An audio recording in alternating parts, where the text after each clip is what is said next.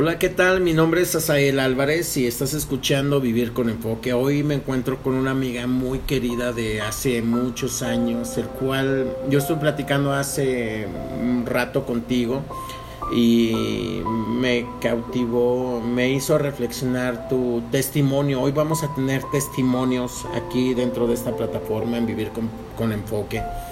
Y me llama mucho la atención porque hace poco yo tenía eh, o tuve más bien dicho eh, la oportunidad de grabar con una amiga también que acabo de conocer apenas y puedo decirlo con toda la extensión de la palabra, una amiga, una grande amiga, eh, donde ella tuvo un problema con su hija que falleció y su hermano y otro hermano de ella, su papá está enfermo.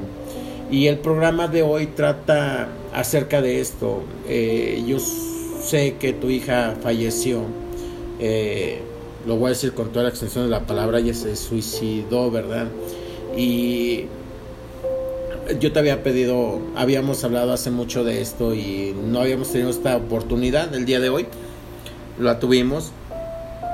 Y esto es para hacer conciencia a los padres de qué es lo que están haciendo nuestros hijos. A veces nosotros como papás nos equivocamos, honestamente. Yo me equivoco todos los días. Trato de luchar. Hoy te confesé algo realmente que no mucha gente sabía. Eh, o muy poca gente sabe, más bien dicho. Eh, muy, muy, amistades muy cercanas a mí saben de mi pasado. Y yo pongo las cartas sobre la mesa con la gente que, que realmente estimo. Entonces hoy puse, escuché tu, tu testimonio y me impactó demasiado. Y yo no, no, no sé qué hacer o qué decir ante esta situación. Todos hemos tenido pérdidas eh, y son dolorosas.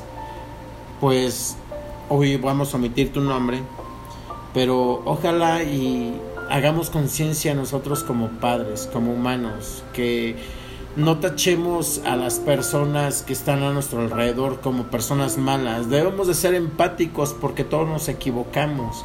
Y yo te voy a decir a ti que me estás escuchando.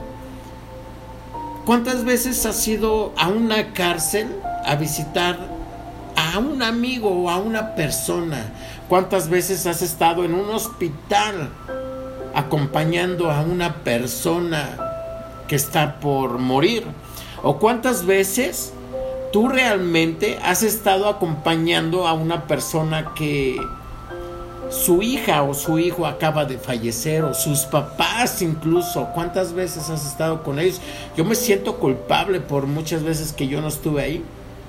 He tenido amigos que fallecieron sus papás y me siento tal vez culpable porque no estuve el tiempo necesario ahí.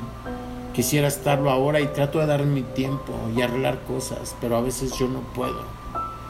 Mi nombre es Asael Álvarez y espero que te guste este testimonio. Tu hija se suicidó hace poco, ¿verdad? Sí, exacto. Eh, yo escuchaba tu testimonio hace rato y de verdad que se me hizo un, un nudo en la garganta porque a veces no prestamos atención a nuestros hijos. ¿Nos puedes comentar qué fue lo que pasó ese día? ¿Qué eh, fue lo que... Entre comillas, porque vamos a omitir muchas cosas. Yo sé que es muy doloroso para ti, porque esto es una pérdida muy, muy cercana todavía, muy, muy fresca, en el cual ahorita yo te puedo ver todavía con lágrimas en los ojos y espero que nuestro público igual nos pueda comprender. Tú me decías que tuviste un incidente horas antes y venías de otro lugar. Entonces llegas a la casa de tus papás y en ese lugar tú tienes un encuentro con tu hija en el cual ella te, te sirve algo, ¿no? Y te dice, no te preocupes, mami. Todo va a estar bien. Todo va a estar bien. Tú tenías un problema, venías de un problema. ¿Y cómo es posible que, y yo te lo digo, ¿no? Eh, ¿cómo es posible que a veces nuestros hijos se pongan a nuestro nivel cuando nosotros nos tenemos que poner al nivel de nuestros hijos? Yo lo vi con mi hijo. Él, un niño de seis años, me dijo, Don't worry, Daddy. Dice, no te preocupes, papi. Yo voy a estar contigo. Y en ese momento yo reaccioné y dije, no, no, no, no, no, no, no, no, no te preocupes, mi hijo. Tú no tienes que ponerte a mi nivel. Cuando yo me, o sea, tú te un niño de 6 años se subió al nivel de un hombre de 33 años cuando tuve un incidente grande. Y yo no podía comprender ese momento reaccioné que no te preocupes, mi hijo, papi, mami te aman, te quieren. Yo tengo que ponerme a tu nivel. ¿Y cómo es que nuestros hijos se suben a nuestro nivel y, y actuarán más sabios, con más sabiduría que nosotros?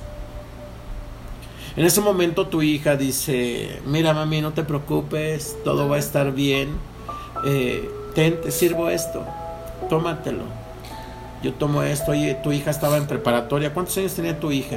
16 años. 16 años. Tú llegas a casa de tus papis, eh, tu hija estaba viviendo ahí con tus papis, llegas con tu otro niño chiquito todavía y tú estabas en el teléfono eh, tratando de resolver situaciones difíciles para los adultos, entre comillas.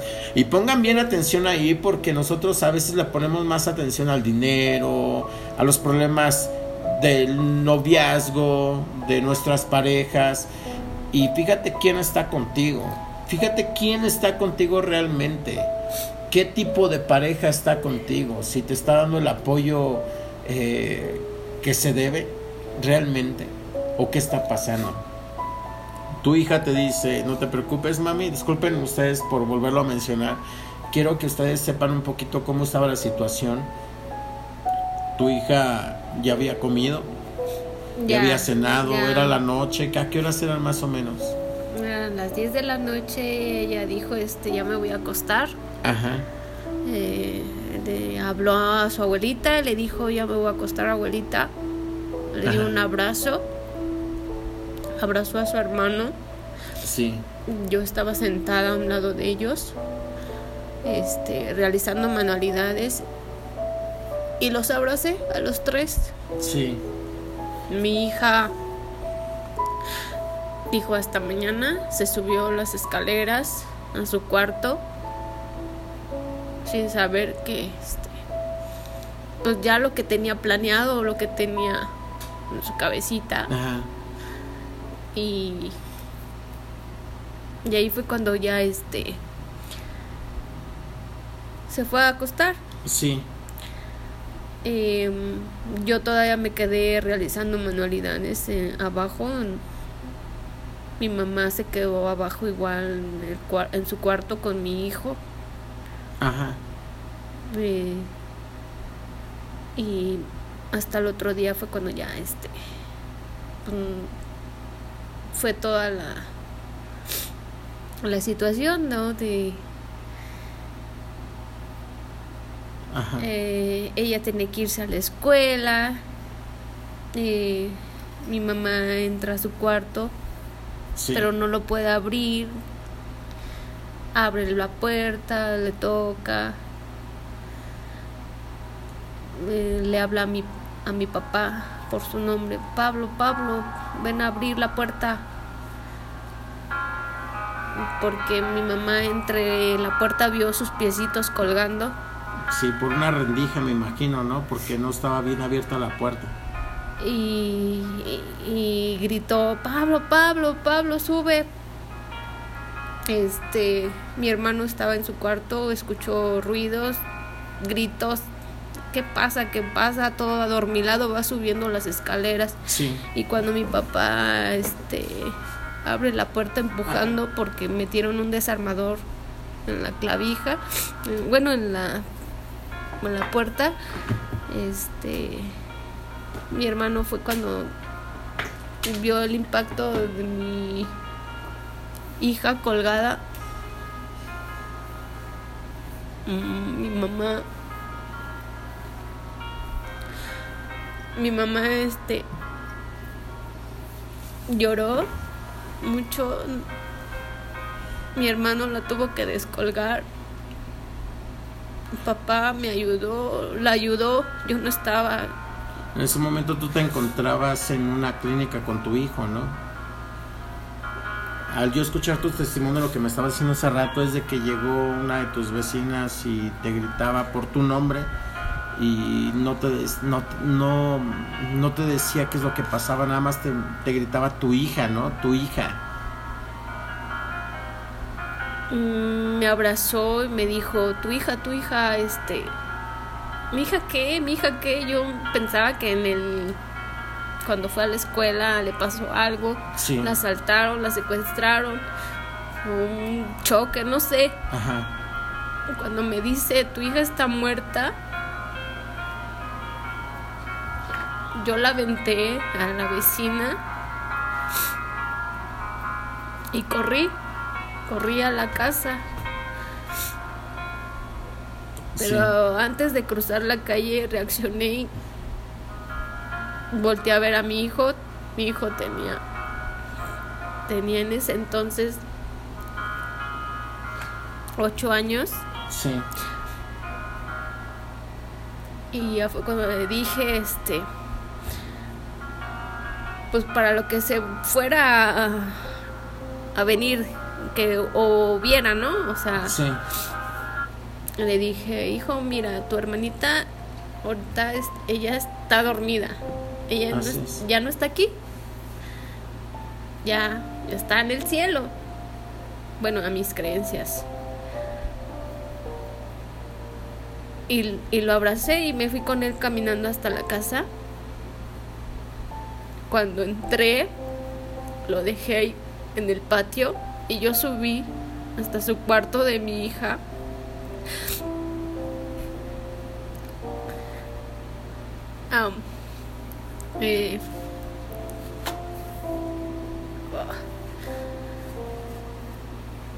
Mi hija ya estaba acostada, ya la habían bajado de donde se colgó. No estaba con sus manitas entre el cuello. El cuello estaba rojo.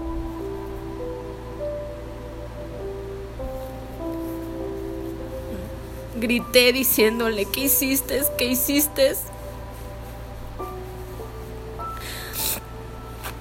Yo nada más sentí a alguien que me jalaba y me sacó del cuarto. Y estaban los peritos. No toqué nada, no agarré nada. Y yo, ¿qué hiciste? ¿Qué hiciste? Yo quería despertarla.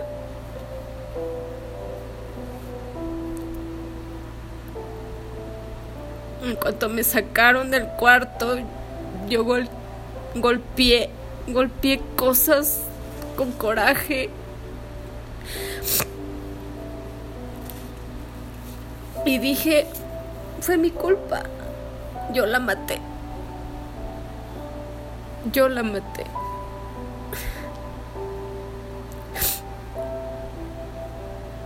Un suicidio,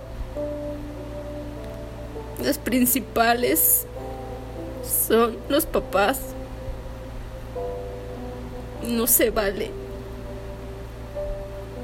También le reclamé y le dije,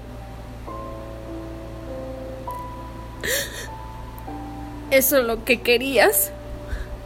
Hija pues lo lograste. Gracias. Gracias, hija, por porque voy a vivir toda la vida con esa culpabilidad.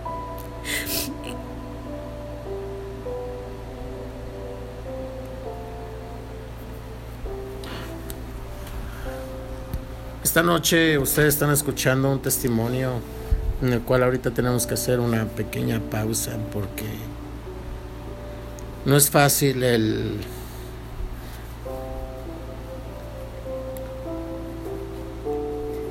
el perder a un hijo. No es fácil el sentir esa culpabilidad de padre, ¿no? El que pudimos hacer algo el que pudimos hacer una diferencia. Muchas veces nosotros como papás, como hijos, como seres humanos le echamos la culpa a Dios de todo lo que nos está pasando, de todo lo que todo lo malo, entre comillas, que nos pasa, sin saber que nosotros vamos cavando nuestra, como vulgarmente lo dice, nuestro, nuestro fracaso, nuestra propia tumba, eh, nosotros vamos haciendo un camino para un lugar más difícil. Nosotros tenemos la opción de poder cambiar las cosas. Espero que entiendan en este momento a mi amiga. Eh, te veo llorar. no es fácil el poder contar esta historia porque es muy fresca. Y no importa cuántos años pasen, ¿no? Eh, yo creo que a un hijo siempre le vas a llorar, o sea, te divorcias y ahí va mi ex esposo, mi ex esposa, mi ex amigo, mi ex amiga. Pero nunca dices, ahí va mi ex hijo, ¿no? No, la pérdida de un divorcio, pues es físico, o sea, al rato lo ves. Sí. Y le puedes decir cuánta, reclamarle, pero a un hijo lo pierdes y ¿Cómo le pides perdón o cuándo lo vas a decir que lo amas o que sentir su abrazo? O sea, no. Yo creo que va de más que te diga que si extrañas a tu hija, yo sé que la extrañas, sé que la amas, tienes a otro niño. Eh, ha sido difícil con tus papás porque mucha culpa te la avientan a ti, ¿no? Sí. Yo no sé si tú tengas culpa o no. Sí. Solo tú sabes tus cosas. No, hasta la fecha yo siempre he dicho, er, ella no era, era yo. Ella tenía mucho por qué vivir. Y, y yo no, ya, ya, yo la iba a dejar encargada. ¿Hay cosas de las cuales te arrepientes? Sí. Yo sé que este mensaje tal vez mm, es muy, muy, muy corto, pero es que ustedes deben entender que no es fácil hablar de, de una pérdida de un novio, una amiga, un amigo, un exnovio o ex esposo. Ahora, cuanto más un hijo o una hija, es mucho, muy difícil el describir lo que pasaste en ese momento, cuando llegan los peritos, cuando tu hermano, tu mamá y tu papá descuelgan a tu hija, el que ves, ahorita que tú describes el que tenía rojo el cuello, tú habías dicho antes que tenía brackets, eh, el que su mano estaba en el cuello, yo creo que tratando de quitar la, la soga. Eh, tú en la noche escuchaste un ruido pensando que era el perrito y era el buró, el taburete donde ella yo creo que sostuvo sus pies y tal vez pensaste que era otra cosa y no quise molestarla porque querías eh, el respeto a su privacidad, ¿no? El que ella estuviera cómoda, el ser amiga, eh, el que... Porque al otro día tenía que ir a la escuela, o sea... Ajá. Yo dije, al otro día este, voy a ir a la escuela con ella, la voy a llevar. Pues que descanse, que duerma tranquila. Esa noche le mandó un, un audio a una amiga y le dijo, llorando, y hasta la fecha ya va a cumplir tres años y no es, no quiero escucharlo, porque ella le dice a su amiga diciendo, perdóname por lo que voy a hacer, te quiero mucho. La amiga le dijo, voy, no vengas, estoy bien, todo va a estar bien a su novio le mandó un mismo mensaje. Todo va a estar bien. Pero ella llorando. Dejó una carta diciendo, los quiero mucho, abuelita, ya no te vas a preocupar. Te amo. Osmar. Osmar es su novio. Nunca te lo había dicho, pero se lo dejó escrito. Esa carta se la dimos a su novio.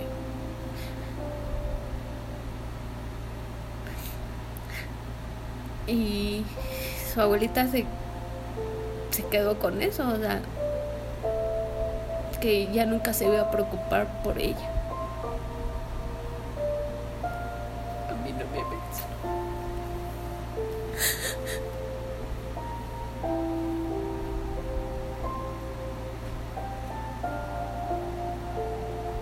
Ella no te menciona en la carta. ¿Crees que haya habido otra carta que aún no sabes que hay o que esté escondida o que no te la hayan entregado? No, porque yo viví ahí.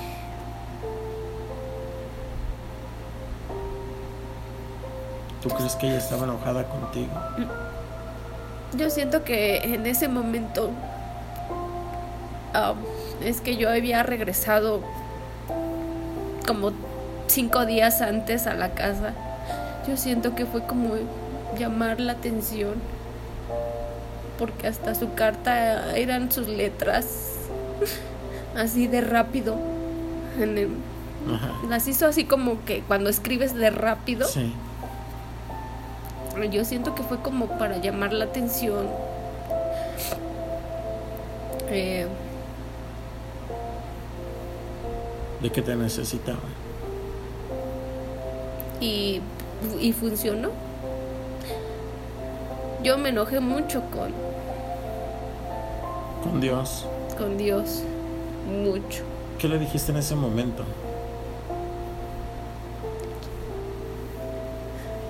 Puedes mencionar lo que tú quieras. Mm, yo creo que mucha gente lo va a entender ahorita. Le dije que porque ella. Porque ella sí tenía mucho por qué vivir, por qué hacer. Ella era catequista, iba bien en la escuela, iba a hacer una obra, iba a acompañar a su novio igual en una práctica todo lo tenía planeado, con sus amigas igual. Ya se había quedado de ver, de hacer cosas.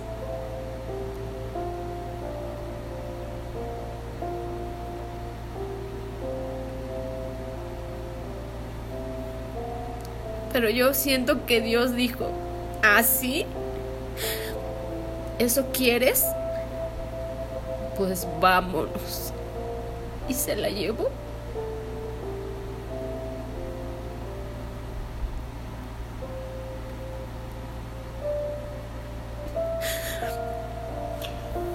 Es difícil verte como ahorita. El verte llorar, el verte el que estás recordando muchas cosas el que muchos de ustedes se van a quedar identificados con ella tal vez. Muchos han tenido pérdidas. Hemos estado grabando algunos programas acerca de muchas pérdidas que han tenido la gente. Yo creo que no hay casualidades en la vida. Te lo decía hace rato.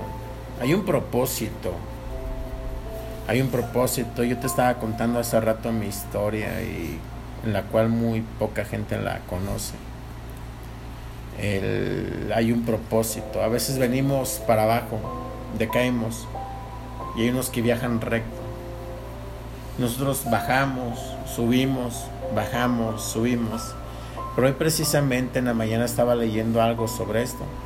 Cuando bajas, tomas impulso para poder subir y esto es científicamente, el que va derecho va a un solo ritmo de velocidad. El que va subiendo y bajando va más rápido. ¿Y por qué te llevas a gente? Exacto. Exacto.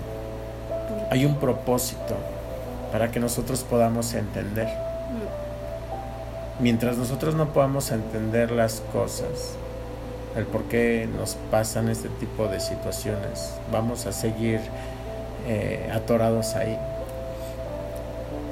A veces no entendemos y es muy difícil entender a Dios. es muy difícil entender. Yo me acuerdo que le reclamaba a Dios y le decía, ¿por qué a mí? I can understand why. Yo no podía entender por qué tú me habías hecho esto. Y la verdad, te soy honesto, es que no tuvo la culpa de nada. Él no tuvo la culpa de nada. Yo me metí en ese asunto solito. Yo solito estuve involucrado en esa situación, sea buena o sea mala. Yo tomé la decisión y lo único que hacía como todo ser humano era culpar a Dios. Porque tenemos que agarrar a alguien para culparlo, ¿no? A ti muchos han agarrado como un desahogo. No sé, tal vez tú, alguien muy cerca de ti es que tú tuviste la culpa, es que tú no estuviste, es que tú y por tu culpa y por tu culpa, pero la verdad de las cosas es que nosotros tenemos que ser responsables de nuestras acciones. Tú tienes que ser responsable de tus acciones. Tu hija se fue por mi culpa. No, ella tuvo que ser responsable de sus acciones. Ella tomó una decisión, ya sea buena, sea mala, como lo quiera tomar la gente. Pero ella tuvo una, ella tomó su decisión, tú no la obligaste pero a la sociedad quedas como la culpable. Sí. Vas a la calle. Sí, a la sociedad. A la sociedad. A los que están cerca de ti. Tú eres la culpable. Tú eres el culpable. Pero la verdad es de que cada quien toma su propia decisión. Tú no la obligaste. El día de hoy yo, yo no sé qué más decirte, no sé cómo ayudarte. Lo único es de que te puedo compartir de algo que me funciona a mí. Dios, porque yo no, no creo mucho en las religiones. respeto a católicos, mormones, musulmanes, cristianos evangélicos, pentecosteses. Hay tantas denominaciones. Pero la verdad es que yo te comentaba hace rato, yo tengo tatuajes y a veces la gente que va a la iglesia, sin mencionar que de dónde es o qué religión es, no me acepta por mis tatuajes. El mirar, ¿no? O sea, otro ejemplo mío, eh, fallece mi hija y, y este, mi hijo de 8 años, pues seguía en la escuela. Sí. Este, yo mm, tenía que llevarlo a la escuela eh, yo, yo vivo en un pueblo muy chiquito, entonces todo el mundo se entera, entonces ya sabían que mi hija estaba en, ahora sí que en Rosarios. Sí. Y yo tenía que llevar a mi hijo a la escuela. Yo no soy de la de las personas de que se pongan lentes. Sí. Y escondan su su, su rostro, ¿no? Ajá, su, yo iba y, y, se te quedaban viendo, te hacían preguntas. No, es horrible. Es horrible en el aspecto de que tienes que ser fuerte ante tu hijo de 8 años y demostrarle que no pasa nada. Que su hermana solo durmió y que ya no está aquí y, hacerle entender, hacerle entender que está en un mejor lugar. Feliz, ajá, en otro lugar, con alguien, con Dios o con quien sea. Y la gente ahorita a pesar de que ya van a ser tres años, aún te siguen volteando a ver, pero ahora ya es diferente.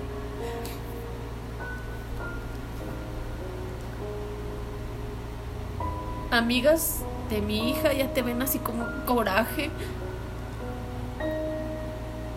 Ya no es la misma mirada.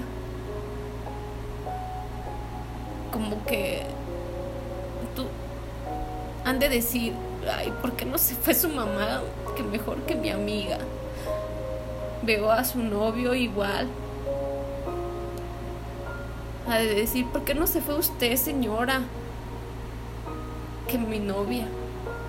veo a mi mamá y a lo mejor igual a decir, ¿por qué no te fuiste tú? En vez de mi nieta. Pero ¿saben qué? Cuando mi hijo me voltea a ver,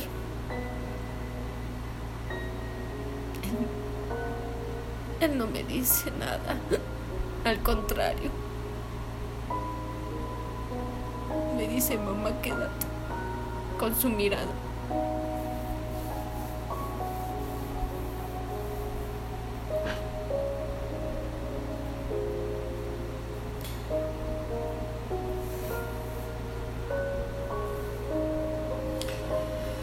Pues sí, eh, nosotros como seres humanos no somos empáticos, la verdad. me duele esto que estás diciendo, me siento muy identificado contigo por todos los casos que hemos estado llevando en vivir con pasión, en el último en dormir apaga la luna y en este nuevo programa que se llama Vivir con enfoque. Eh, nosotros hemos tratado de ser empáticos con todas las personas porque hemos tenido, eh, mi familia y yo hemos tenido mm, diferentes circunstancias que nos que, sabemos que Dios está tratando con nosotros y mi mamá también en un tiempo dijo, bueno, mi mamá ella tuvo cáncer, es una sobreviviente de cáncer, lo dije en el programa antepasado antes del mini concierto. ¿Por qué a mí? ¿Y por qué a mi hijo, no? Yo el día de hoy te puedo decir que Dios está restaurando mi vida. Tú lo puedes ver. Acabo de llegar a México no hace mucho, pero Dios está restaurando mi vida. Dios está restaurando mi familia. Dios Dios tiene muchas cosas para mí aún todavía. Eh, las personas es muy fácil hablar, es muy fácil quejarse, es muy fácil criticar, es muy fácil decir, oh, porque estuviste en un hospital, es que de seguro, de seguro te metiste con no sé quién, o es que estuviste en una cárcel, de seguro eres un matón, o de seguro tu hija se fue porque eres una mala madre, o de seguro tú estás así porque eres una pecadora. ¿Y tú quién eres para juzgar a la gente? ¿Tú quién eres para realmente, por qué no te acercas a las personas y los ayudas? ¿Cuántas veces vas a dar de comer a las personas? ¿Cuántas veces vas a visitar a un enfermo? ¿Cuántas veces vas con un matrimonio que está a punto de quebrar y los ayudas? ¿Cuántas veces tú estás al pendiente de esas personas que están pasando por crisis económicas, por crisis eh, moral, eh, infinidad de cosas que tenemos el ser humano? Pero te es más fácil criticar, te es más fácil señalar, es más fácil decir, oh, es que yo la conozco, es que es mi amiga y ella falló. ¿Y tú cuántas veces no has fallado ante la ley? Ante la justicia, yo creo que muchos ya hubieran estado en prisión. Ante la ley divina, yo creo que muchos existiéramos. ¿Qué pregonas? ¿De qué te jactas? Cuando vas a la iglesia y dices que eres una muy buena persona, ¿no? ¿De qué rayo estás hablando? Cuando Jesús, vino a los enfermos y dices que son pecadores. Cuando Jesús vino a sanar. Cuando Jesús te daba una mirada tierna, te ayudaba. ¿De qué rayos hablas tú? ¿Quién eres tú para juzgar? Creo que a veces la regamos como seres humanos. Y te digo, no, no, no hay. Eh, eh, he grabado otros programas, pero este programa es muy diferente. De verdad que sí, muy, muy diferente. Me, me quiebra el corazón porque también tengo hijos, porque también me equivoco. Tengo un niño que acaba de cumplir 14 años y estoy separado de él, no puedo estar con él. Lo extraño, lo amo. tengo una niña, una hija que ya, ya está trabajando y me duele mucho el saber que nos hablamos con mucho respeto, pero hay algo que se rompió entre ella y yo. Me duele el saber que aún tengo a mis papás, pero no sigo cumpliendo tal vez las expectativas de ellos. El que quisiera que a lo mejor mi papá me abrazara, el que me dijera, no hay bronca, échale ganas, no hay problema, mi mamá lo hace y tal vvez me hago el orgulloso y porque y lo hago lo hago o sea yo no soy la persona que ustedes piensan. Soy un ser humano y a veces me equivoco muchas veces me equivoco y digo eh, marco mi línea y de aquí para el real no y tú por tu lado yo por el mío pero no. Hoy quiero decirle a mi papá que igual lo amo que lo quiero mucho que no dejo de pensar en él. Me duelen muchas cosas el saber que mi mamá ya está grande, el que sigue yendo al hospital, aunque está sana, en que en cualquier momento la puedo perder. Tengo una hermana, mis hijos, amigos, y me la paso, o no, las pasamos perdiendo el tiempo en juzgar a la gente. ¿Y cuántas veces has ayudado a gente? ¿No? ¿Tú qué les dirías a estas personas que acaban o que ya perdieron a una familia, a un familiar? ¿Qué, ¿Qué, les dirías? ¿Qué les recomiendas a estas personas para que ellos puedan salir de, de ese hoyo, de ese lugar, de esa depresión? ¿Cómo te trata tu familia? Um, no, ¿yo sabes a quién les diría a esas personas? A las que no han perdido a nadie que mejor aprovechen a sus papás que están en vida, a sus hijos. Em, yo no puedo aconsejar a las que ya perdieron mm, por algo. Las perdieron, no sé qué, qué sientan también. Yo no van a sentir lo mismo que yo ni que tú. Pérdida en muerte, pérdida en físico es muy diferente en divorcio igual es diferente. Yo a las que les puedo aconsejar es a las que tienen ahorita en vida, pues que las aprovechen. O sea,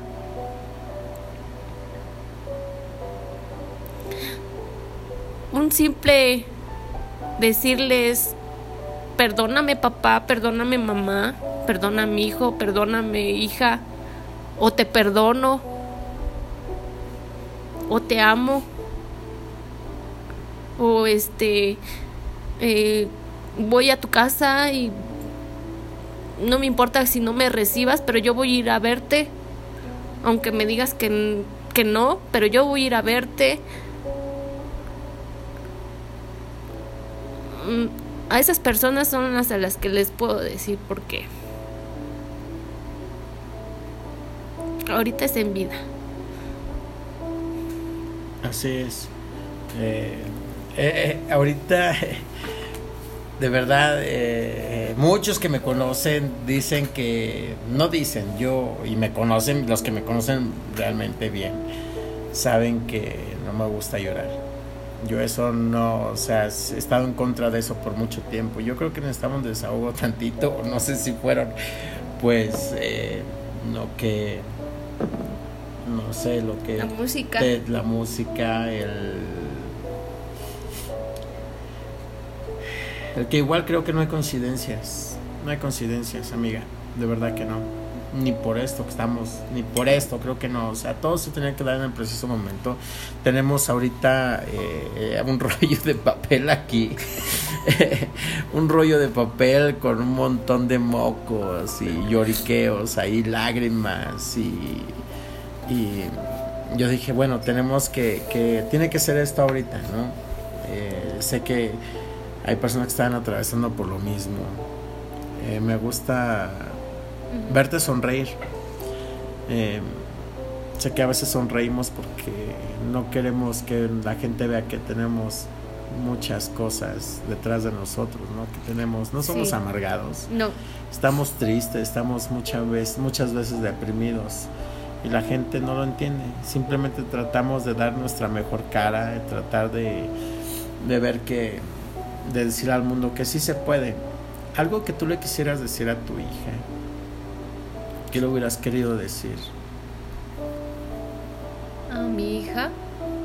Sé que ella nos está viendo desde aquí. Y fíjate, eh, muchos no creen en eso, ellos creen que están dormidos y, y, es muy respetable. Yo también, o sea, la Biblia dice que ellos van y duermen, pero también Muchos creen que están en las estrellas, en el cielo y que nos están mirando, pero yo no creo que, que, tu hija te quisiera ver ahorita llorar, el que te quisiera ver triste, el que te quisiera ver eh, que estás batallando con tu pareja, y yo lo digo así, honestamente, el que estuvieras que batallar con un amigo, con una deuda, con tus papás, con la sociedad, con los vecinos, o sea, esto es al azar, yo no sé pero creo que ninguna de las personas que nos han dejado quisieran esto, ¿no? Yo creo que quisieran vernos bien, contentos y si tuvieras la oportunidad de tener a tu hija enfrente de ti, ¿qué le diría? ¿Qué le dirías?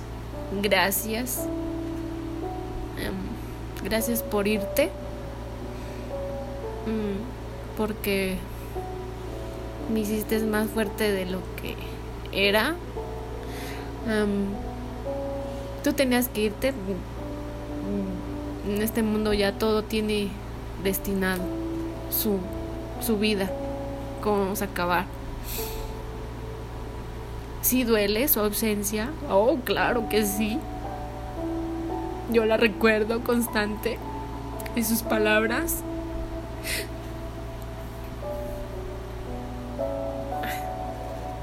Una de ellas me da mucha risa porque siempre me decía, vieja ridícula. Eh, ¿Por qué te dice eso? ¿Hacías el show o qué? Cada vez que ya iba a salir, uh, así a, a, algún lugar, a un lugar, a una fiesta, fiesta pues ya te tienes que arreglar, ¿no? Como mujer te tienes que arreglar, pintar, poner tacones, este vestido y, y me decía, pero bien, bien bonito, o sea, yo lo sentía bonito porque me decía, vieja ridícula, cómo me vestía, o sea... Con tus blue jeans, tu... Eh sudadera o camisa de no, Pink era... Pantera rosa. no, era la falda y los los zapatos de tacón y las blusitas delgaditas y mangas. Y me decía, vieja ridícula. Y, y pues eso es lo que se extraña. Pero pues sí, vuelvo a repetir, es lo que le diría a mi hija. Gracias, gracias gracias este porque me, me hiciste ser más fuerte de lo que ya soy. ¿Qué aprendiste de esto? ¿Qué aprendiste de esto? Eh, ¿qué, ¿Qué cosas ya no repetirías con tu hijo? Algo te oh. dejó una enseñanza a tu hija, ¿no? Mm, de ya no irme a trabajar y mejor me hubiera quedado con ella y este eh, y hubiera trabajado en casa, no sé, aunque hubiera padecido, padecer de muchas cosas, pero hubiera estado con ella. Darle más tiempo, ¿no? A la familia. Sí, yo me dediqué a trabajar, a trabajar, se la dejé a mi mamá, se quedó con la abuelita y entonces fue más de la abuelita que mía. Pues mira, a veces así pasa con nuestros hijos. Nuestras, muchas de nuestras generaciones estamos batallando por este tipo de situaciones. A veces nuestros hijos son más de nuestros papás y son más responsables ellos que nosotros. Fuimos una generación, no sé cómo explicarlo, no sé cómo decirlo, una generación rara donde hay mucho divorcio, mucho eh, muchos niños que no tienen a sus papás. Ah, acabas de tocar ese tema de papás. A mi hija le afectó mucho esa parte. Eh, ella tenía que irlo a buscar a su casa, este, pedirle para um, colegiaturas o que unos zapatos. Eh, eh, yo me divorcié a los, a los dos años cuando tuve a mi hija y tuve una pareja. Y mi pareja, el día de su cumpleaños de 14 años, la felicitó.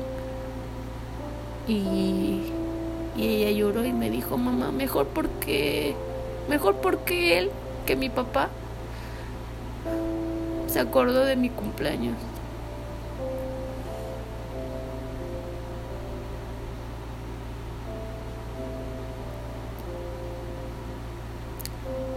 Como papás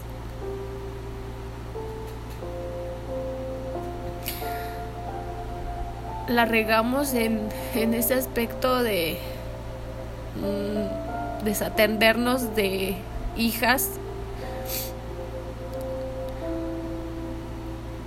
cuando ya tienes un divorcio. Mm, ejemplo, cuando fallece mi hija, un amigo me habló me habló así con, con la voz en la mano, como se dice. Sí. Con el corazón en la mano. Con el corazón en la mano y dijo, tengo dos hijas que conocían a tu hija, yo no sabía que era tu hija. Y cuando le platiqué de su papá, él dijo, no, pues nunca las voy a dejar. Nunca las voy a dejar. Y hasta la fecha. Veo sus estados, va a sus partidos de fútbol.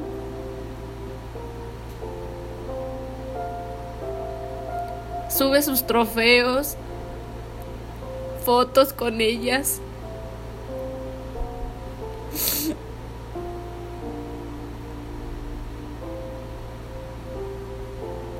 Para mí es doloroso porque pues, pues, yo que hubiera querido que mi hija esto tuviera con su papá, ¿no? Pero doy gracias que que al menos otros papás pues, pues le echan ganas con sus hijas.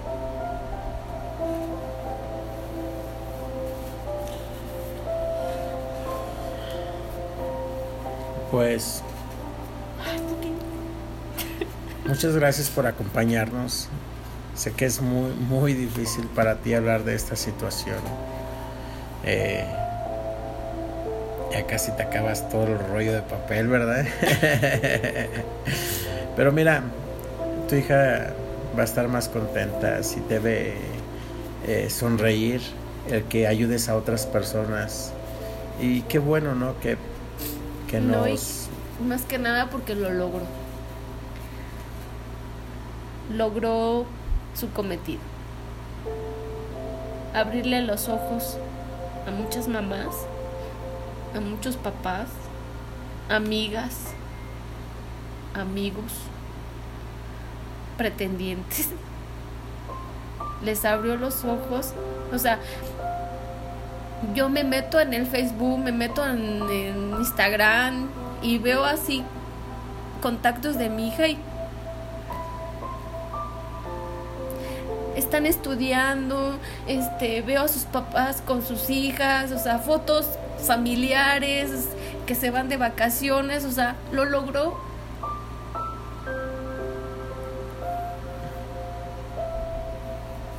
Lo logró. Solo faltó yo.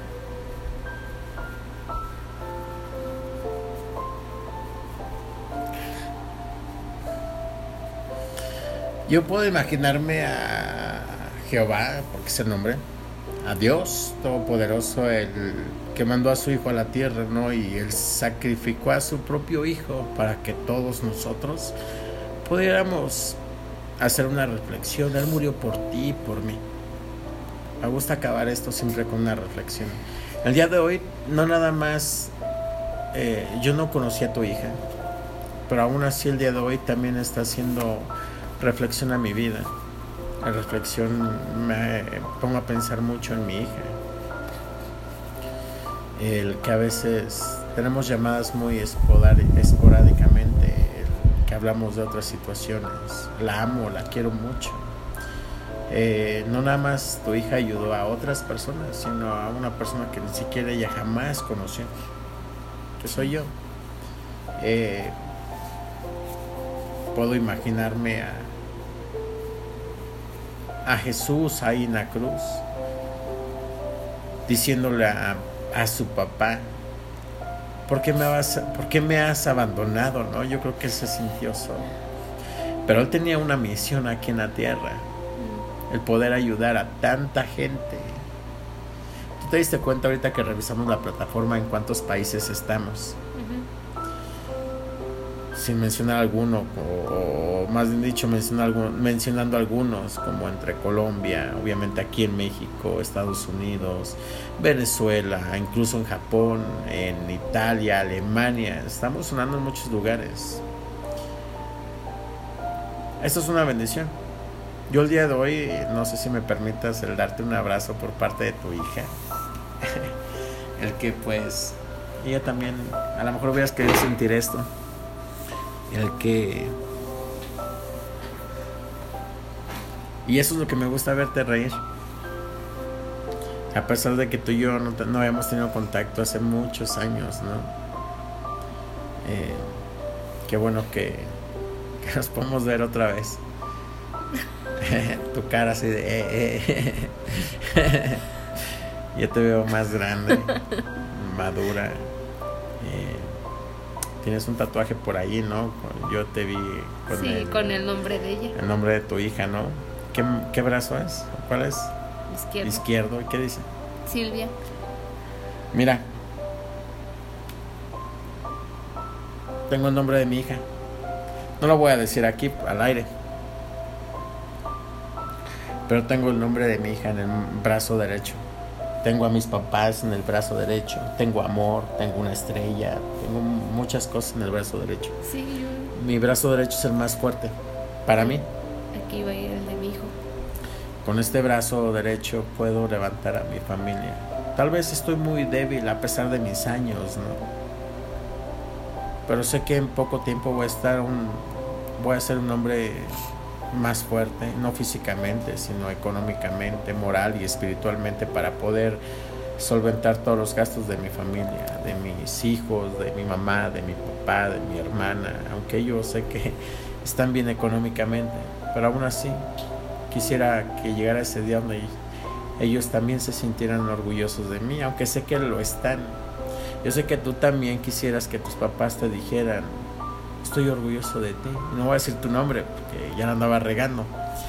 Pero va a haber un momento en que ellos digan, sí estoy orgulloso, orgullosa de ti. Aunque a veces lo vemos lejos porque hemos vivido una vida, nuestra generación tiene una vida muy rara, muy diferente, muy pesada, muy liberal, muy, no sé cómo explicarlo somos muy canijillos. Sí, yo sé, yo sé lo que tú estás pensando. somos muy mensos. pocas palabras. Pero qué bueno que nos dejas esta el escuchar tu, tu testimonio. Eh, te agradezco por el haber podido compartir con nosotros y con mucha gente más. llevo tu cara y me gusta ver esa cara, el que ya está sonriendo, el que, el que a pesar de todo esto, de todas las lágrimas, viene un resplandor, ¿no? Y, fíjate, las lágrimas yo las comparo como cuando viene una lluvia, una tormenta y, son esas lágrimas que a lo mejor muchos dicen son los ángeles que están llorando, pero después de la lluvia, cuando viene la lluvia tú ves que lo, vienen las nubes, ¿no? Y, y se oscurece entonces, cuando se oscurece, dicen que entre más oscuro es porque ya va a amanecer. Pero después de toda la tormenta, viene la, calma y viene la luz. Y entonces es ese resplandor. Y ese resplandor viene de parte de tu hija, viene de parte de tu familia, pero ante todo viene de parte de Dios. Ah. Dios te está dando una oportunidad para que puedas hacer mucha reflexión. Yo no sé qué, qué tenga para ti. Dios tiene algo mm, para ti Pero siempre te he dicho, júntate con las personas adecuadas. Si te estás juntando con otro tipo de persona, te está separando de, de, de, tu, de, tu, de tus proyectos, de lo que Dios quiere para ti. Dios tiene algo para ti destinado. No es esto. Pero muchos te están llevando para otro lugar. Y a veces tú decías, es que, ¿por qué si iba yo a la iglesia? ¿Por qué si ese día yo le dije a Dios que eh, me la cuidara, que cuidara a mi familia? ¿Por qué me pasó? Yo te voy a explicar eso. Y a veces, y, yo no sé si alguien te lo explicó, pero a veces cuando estamos más cerca de Dios, es cuando somos un peligro terrenal y espiritual para el enemigo. ¿Y quién es el enemigo? Satanás, ¿no? Entonces Satanás dice, ¿sabes qué? yo voy a hacer que te pase esto para qué? Para que reniegues de Dios. Sí, ya.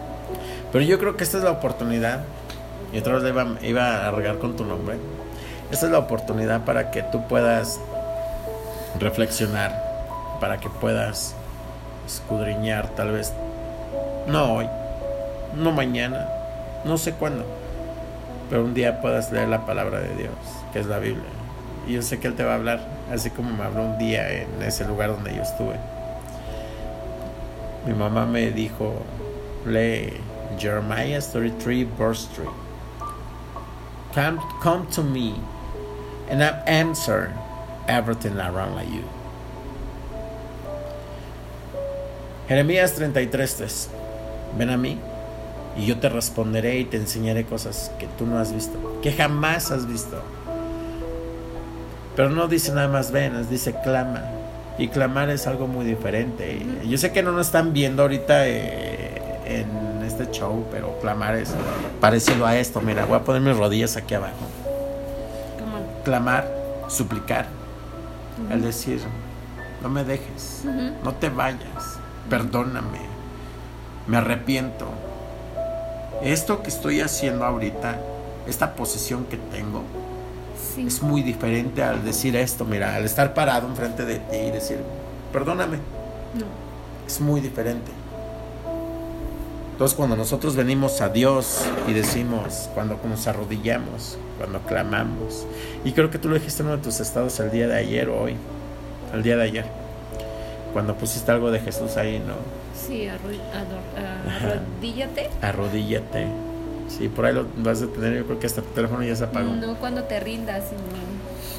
Sí, mi mamá hace mucho tiempo me mandó algo así parecido. Estaba yo en Atlanta y me dice, me mandó un cuadro y dice, cuando tú el cuadro eh, prácticamente, estas son mis palabras, pero yo te lo voy a escribir lo que dice.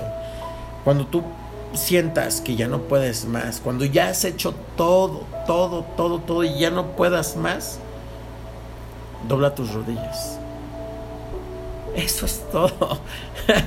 no tiene que decir Dios, no tiene que decir Jesús, no tiene que decir Jehová, no tiene que decir Yahvé, no tiene que decir ah, nada de eso. Jehová, whatever, you know. So, solamente es arrodíllate, arrodíllate. Lo que yo te lo que, lo que hice ahorita. Arrodíllate. Clama a mí y yo te responderé, que viene siendo Dios. Yo te responderé. Pero hay un propósito. Hay un propósito. ¿Cuántas veces tú le has clamado? Dices, tal vez muchas. Pero hay un propósito. ¿No lo has clamado? ¿Estás enojada con él? ¿No, tú nunca te has, nunca te has arrodillado? Sí. El día que se fue mi hija. ¿Qué tienes? Yo me arrodillé. ¿Pero qué tienes? ¿Por qué, ¿Por qué lloras ahorita? ¿Algo que yo dije? Algo que te hizo recordar, alguna palabra. Porque me arrodillé. Y piensas que Dios no te hizo caso. Sí, pero se la llevó. Yo te voy a invitar, si tú tienes oportunidad, a David, uno de la Biblia. Él le es infiel a su esposa y se mete con otra mujer yo te voy a parafrasear esta historia, muy cortita. Dios se enoja y manda a un profeta a decirle que lo que él hizo está mal. La mujer se embaraza y la trae, pero antes de traerla mata a su esposo, lo manda a asesinar. Y él era muy querido por Dios. Ellos tienen un bebé. El bebé muere. Pero antes de morir, obviamente está agonizando, está enfermo. Él hace de todo. Este hombre se llama David. Tú lo puedes encontrar en el Antiguo Testamento. Y él dice, le empieza a rogar a Dios, le empieza a decir que lo sane, que lo salve. Y al final, Dios se lo lleva, sin importar lo que hizo. Él se baña, se perfuma, se cambia, come. Y la gente que estaba alrededor, él era un rey. La gente que estaba alrededor de él le tenía miedo, dijo, pues, ¿qué onda? Algo está mal aquí, ¿no? Y le pregunta a alguien, ¿por qué ahora comes? Dice que acaso yo podría hacer algo ahorita. Si cuando estaba en vida yo le pedía a Dios y le decía y le decía y le rogaba y ayunaba por él y no hizo nada. Eh, bueno, ahorita, ahorita que estás hablando de ese tema, este, lo hice con mi pareja. Sí. Así. Mm, le, rogaba, le rezaba, este, hacíamos ayuno, la, la comunidad, le hacíamos este, su rezo, estaba el sirio, misas, le lleva al padre. Pero pues, no, fue un mes, un mes, un mes que y mi mamá me dijo, ya hija, ya déjalo descansar. Ya no pidas porque viva. Ya pide porque se vaya ah, a descansar. Lo y que, yo, lo que no, pasa es... que no, yo no quiero, no quiero. Y yo, no,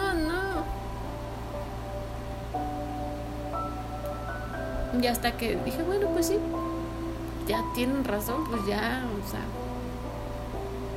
mm, ya nada está en tus manos, por más que pidas, reces. Ya pide su sanación, ya que no estés sufriendo. A lo mejor tú eres la que lo estás también este martirizando a que se quede. Ajá. Y sí, efectivamente, cuando ya pides que descanse, que ya, este, que todo va a estar bien. Sí. Ya fue cuando se fue. Esa pareja que tú mencionas fue uno de mis mejores amigos. Ya sé quién es ahorita. fue uno de mis mejores amigos. Eh, incluso fue mi vecino aquí, donde ahora yo tengo mi nueva casa. Porque vivía en otro lugar. Eh, al parecer has vivido también varias cosas, ¿no? Eh, él, fallece y después tu hija, ¿no? Eh, no sé si fue el amor de tu vida, no lo sé, realmente, no lo sé, y eso quédatelo, eh, quédatelo en tu cabeza, en tu corazón. Algo que sí te puedo decir es que tienes que entender que sí hay un propósito, sí hay un propósito si tú no lo quieres entender, vas a estar batallando con esto todo el tiempo. Pero si hay un propósito, ¿no? Y deja de, todo lo que tenemos aquí. El cambio viene poco a poco. Viene poco a poco. Hay cosas que sí, tú sí tienes que dejar. Hay cosas que tú tienes que dejar. Eh, yo no te voy a decir a quién tienes que dejar, a qué amigos, a qué parejas o exparejas. Yo no te voy a decir nada de eso ¿Sabes quién es el mejor para decirte las cosas? Cuando tú entras en comunión con Dios, es lo que me pasó a mí. O sea, yo no puedo dejar ciertas cosas, ¿no? Pero ya he dejado otras cosas más peores, tal vez. Cuando viene el Espíritu Santo y Él te empieza a decir, esto no está bien. Y tú empiezas a dejar cosas porque tú lo sientes en tu corazón o porque alguien te lo diga. Pero bueno, pues nos, nos despedimos ya llevamos un, pequeño rato aquí, una hora con cuatro minutos. Mi nombre es Asael Álvarez y estás escuchando Vivir con Enfoque.